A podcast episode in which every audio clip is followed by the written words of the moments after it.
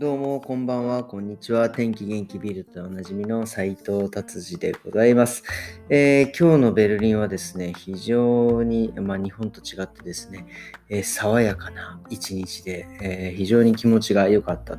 です。えー、ね、なんか日本はね、もうなんか30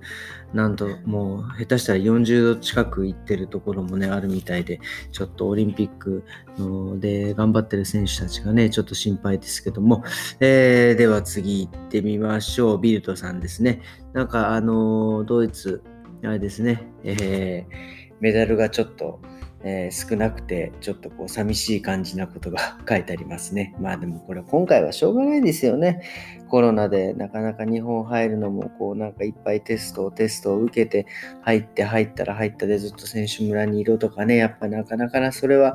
えー、ストレスだと思います。えー、これはだから今回はしょうがないと思います。だから日本がね、いっぱいメダルを取っていただいてっていうか、まあね、もう日本ね、えー、そんなにメダル取ることもないでしょうからね、いっぱいこの機会に取っていただいていいんじゃないかと思います。えー、次はですね、えー、あの、ベラルーシでしたっけ？あの、亡命した方の国の、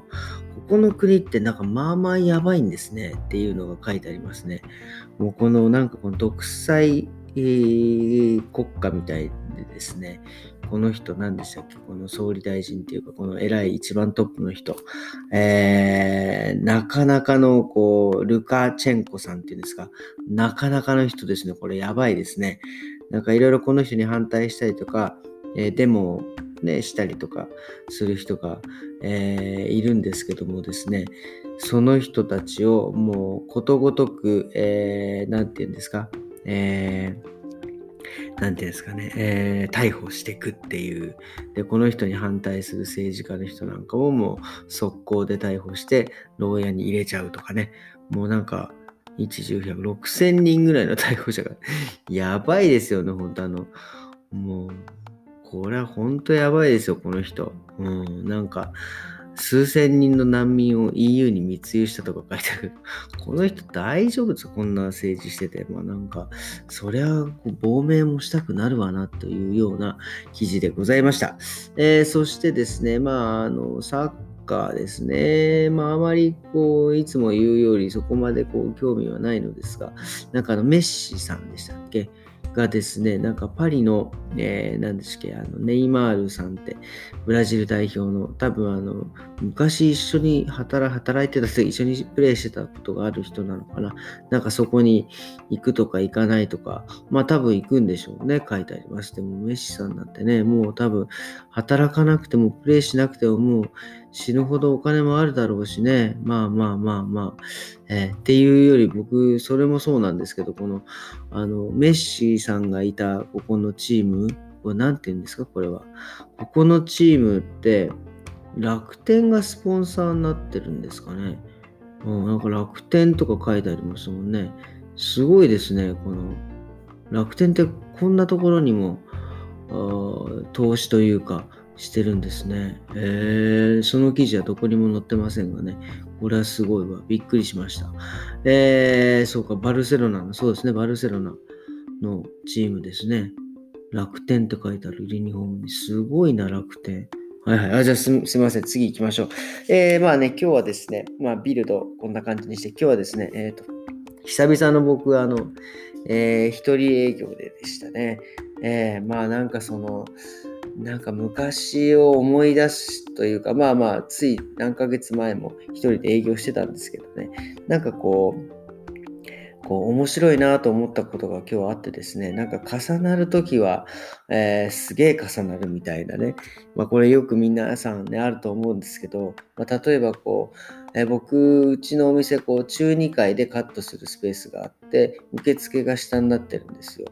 で、こう、例えばこう、カットしていて、なんかフリーのお客様がこうフラフラっと入ってきたら、まあ、カットを途中でやめてちょっとまあ下に行ってあのお話しするんですよね。でまあそういう状態、えー、カットしてる時にフリーのお客さんが来てバーって下に降りてって今日やれますかやれませんごめんなさいみたいな会話をしてちょっと上がろうかなと思ったら今度 Amazon の人が入ってきてなんか名前を最近はでも Amazon とかもサインはいらない名前だけ言っておしまいなんですが入ってきてでまあその人が、えー、帰ったと思ったら今度でまたちょっと上がろうと思ったららまたすぐもうその次のお客さんがちょっと早めに来ちゃうみたいな感じね。で、まあここでどうぞお待ちくださいな。こう多分昔だったらすげえテンパってたんだろうなっていうか昔は本当にテンパってたんだろうなっていうのね。まあ今はちょっとこう、もうね、余裕があるのか、えーもうなんだろう、あの、もう人に多少迷惑かけながら生きていくしかねえだろみたいな風になってきたのかね、わかりませんがね、えー、ちょっと余裕が出てきたなっていうのを、えー、ちょっと笑いました。っていうことでですね、それで思い出したのがですね、僕がその二十何年前か、ドイツに来た頃ね、もうドイツ語も全然わかんないけど、ね、やっぱりお腹は減りますからね、スーパーに行っていろんなものを買うじゃないですか。で、買う時にね、その、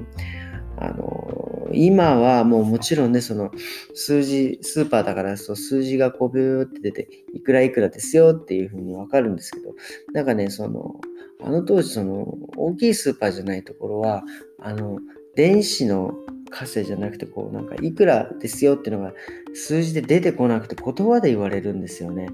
まあ、その言葉がわからないから、今もちろんね、来たばっかですから、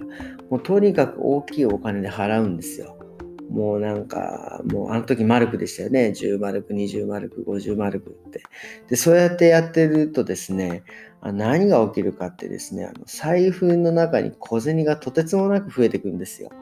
もうこの小銭をとにかく減らさなきゃっていう感じでね。まあ、もうね、で、そのレジとかだとね、その結局その、なんかなんでその大銭出しちゃうかっていうと、あのもう後ろで並んでる人とか、もうちょっとこう怖いドイツ人とかがイライラはしてないと思うんだけども、そもそも顔が怖いんだよっていうね、人たちがすごい並んでるんで、もうなんか申し訳ないなと思って。もうすぐ大きいお金をね、出してたんですけどね。まあ、なんだろうな、3ヶ月もするとやっぱりね、数字ぐらいはなんとなくく分かってきて、まあ、払えるようになってくるんですけど、それはでもね、数字が分かってきたのか、もう3、4ヶ月もドイツにいると、もう、もうそういう怖い人たちもちょっと待っとけよっていう、そのなんか余裕が出てきたのかね。ずうずうしくなったのかちょっと分かりませんがね、まあ、それぐらいからだんだん小銭がね、えー、なくなってきて軽くなったなっていうのをちょっとね、えー、思いましたね。まあ、人間慣れてくると余裕が出てくるっていう話ですね。えー、すごい面白い経験と、えー、面白いそのなんかことをちょっと思い出しましたっていうことですね。えー、今日もこんな感じで終わりたいと思います。今日はね、週末ですね。え明日はまた日曜日なんで、ちょっとゆっくりしたいなと思います。えどうもありがとうございました。それではまた明日、さようなら。